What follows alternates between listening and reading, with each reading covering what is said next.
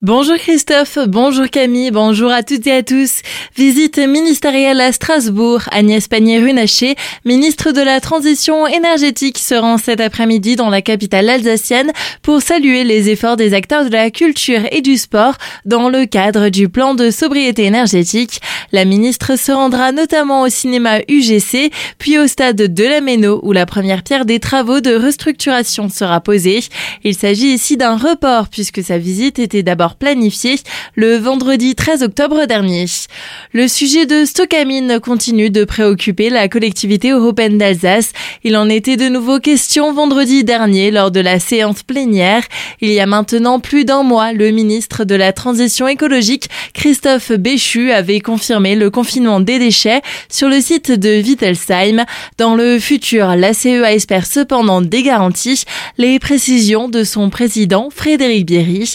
Il est au micro de Le gouvernement décide à ce stade de ne pas sortir ce qui pourrait être facilement sortable. C'est-à-dire qu'aujourd'hui, moi je pense qu'il y a à peu près 6 à 8 000 tonnes qui pourraient être sortables sur les 40 000 existants. Mais le délai est très court pour à la fois sortir et faire le confinement pour protéger des pollutions à court terme. Du coup, le gouvernement choisit le confinement. Je peux comprendre son raisonnement même si je ne le partage pas. Par contre, ce que je ne pourrais pas comprendre, c'est qu'on garantisse pas le déstockage à court moyen terme de tous les déchets aujourd'hui qui sont euh, au fond. Donc on demande, nous, dans notre résolution, que l'État nous garantisse le déstockage à travers trois moyens. D'abord, que la propriété du foncier reste d'État au-dessus pour creuser euh, si nécessaire, qu'on ait les moyens financiers du déstockage et le troisième élément, que très vite, dès que les technologies sont adaptées, qu'on puisse descendre avec des robots euh, aller chercher tous les déchets. D'après les dernières estimations, 600 millions d'euros seraient nécessaires pour l'extraction des déchets.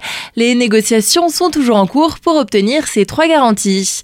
Justice dans l'affaire du tueur de DRH Gabriel Fortin sera jugé en appel du 13 au 28 mai prochain à Grenoble. En première instance, le quarantenaire avait écopé de la peine maximale, c'est-à-dire la réclusion criminelle à perpétuité, assortie d'une peine de sûreté de 22 ans.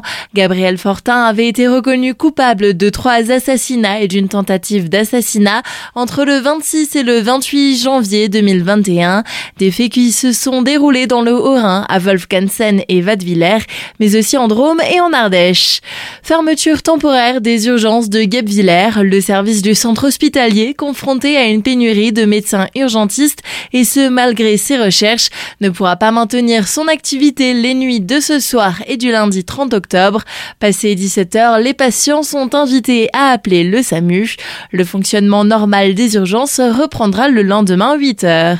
Côté route à Turkheim, la RD11 entre la centrale électrique et le giratoire du Petit Ligibel fermée à la circulation jusqu'au 3 novembre. Une déviation est mise en place pour permettre des travaux de voirie au droit de la future station-service Leclerc. L'univers Pixar en un livre, c'est de cette façon que l'auteur alsacien Philippe Meisburger définit son troisième roman, L'inaccessible étoile. Aventure suspense rythme ce conte philosophique accessible à tous.